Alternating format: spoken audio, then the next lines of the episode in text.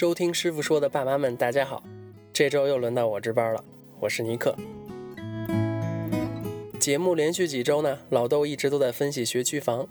小张也给大家推荐了 N 大系列适合孩子们的软硬件。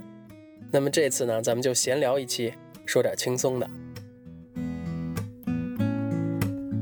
记得当年我刚去北美读书的时候，前几个月经历了各种 culture shock，其中有一些呢，至今让我印象深刻。比如说，和国内的学校比起来，老外的课本为什么都那么厚？我这么一说呢，那些当年一起在国外读书的小伙伴可能顿时会觉得感同身受。就算你没有亲身经历过，在电视电影里呢，也肯定看到过他们的学生抱着辞海一样厚的课本那种画面。就这点来看，咱们国内的孩子呢，还是挺幸福的。课本虽多，但是呢，都偏薄，从小学到大学基本如此。当时我这种疑问呢，也就这样过去了。但是前段时间又有人和我聊起这个问题。既然为人父母呢，凡事都应该深想一下。仔细的一琢磨，这个现象的背后的影响呢，还是挺有意思的。所以这次我们不妨简单的说说，老外的课本到底为什么会这么厚，而这其中呢，对长期培养孩子的阅读以及分析和归纳能力又有什么不同的影响？首先，咱们可以大致的看看中美教材编排上内容比重的不同。当然，这不能一概而论。我在这里说的呢，主要是想突出各自的特点。感性的看，北美课本呢更像是故事书，除了所谓的教学干货以外，还非常喜欢用大量的篇幅来介绍背景知识、历史材料、案例分析以及相关的新闻报道，甚至是趣闻八卦。这些干货以外的阅读呢？有的时候比重会占到百分之五十以上，而国内很多课本呢，更像是讲义，侧重于干货，十分务实，知识点标注呢也的确是相当明确，举例说明也很注意切题，能用表格归纳就避免用大量的文字，所以从这个角度来看，北美课本的可读性是很强的，但是有的时候呢，你觉得它并不像课本，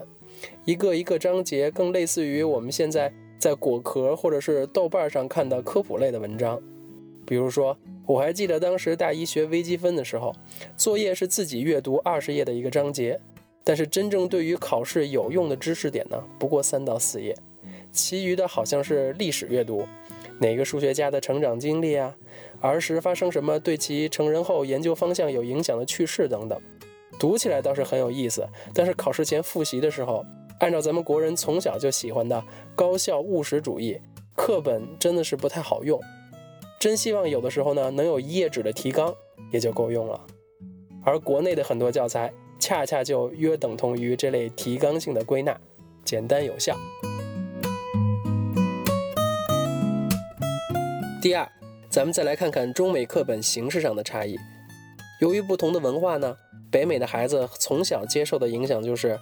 做任何事情都会尽可能的把它包装的有趣好玩，学生是这样，老师家长是这样，课本呢自然也就是这样。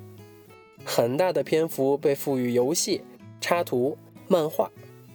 幼儿园和小学这么做是很自然的，但是很多到了高中、大学时候的教材呢也是如此。而这种观念在国内以及其他的一些亚洲国家被接受的程度是有限的。现在很多家长和老师也在努力的丰富培养和教授孩子的形式，但是终归人数多，压力大，想让孩子拼杀出来，在我们眼中那种连学带玩的观念，效率还是不会太高，所以自然也就无法分出太多的精力来给游戏和漫画了。把需要掌握的东西先记住，课本呢，自然也就不用编排的那么文艺了。最后。也是很多北美课本最奇葩的地方，就是他们喜欢用大纸张和精装版。精装版呢，把课本包装的超级厚重，本本都像是百科全书，再加上大页的新闻纸，课本贵的离谱就不说了。孩子的书包里放上三本就已经满了。在学校的楼道里有自己的 locker 来放课本是绝对必须的。又重又大的课本，字体比国内的教材还要大。里面呢还经常留白，方便学生 highlight 和随手记笔记。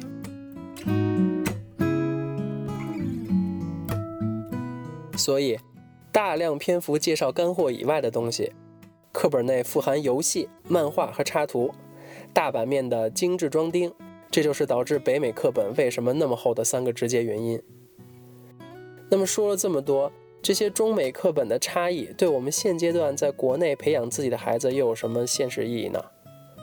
在我看来，作为一名家长，这些差异对我的触动，并不在于对自己孩子现行课本有什么偏执的期盼。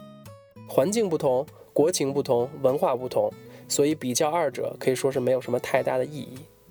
但是在日常生活中培养孩子的阅读习惯以及其他方面的能力还是有不少启发的。书籍的大版面和精装订，直接可以培养孩子对书籍的尊重。人类的知识和思维是需要用令人尊重的方式来保存和传播的。书籍的厚重未尝不是隐喻着内容的厚重。另外，为孩子选择书籍时，可以少一些功利和高效，多一些文艺和想象。记得上学时读的那些理工类的书，居然有很多是文笔都很风趣优美的，不是作业，当做日常读物来说呢，也都很不错。前段时间在书店，我看到过很多讲科学家故事，或者是科学史、文学史之类的儿童类读物，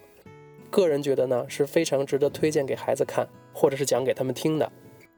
把知识放到一个大背景中去。生动有趣地讲出来，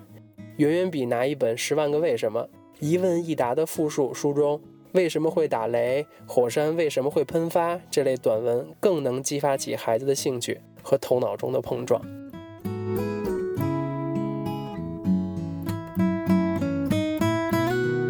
好，以上就是这期的师傅说，请不要忘记关注我们的微信公众号，或者是在各大播客平台上订阅我们的电台。我是尼克。我们下周三再见。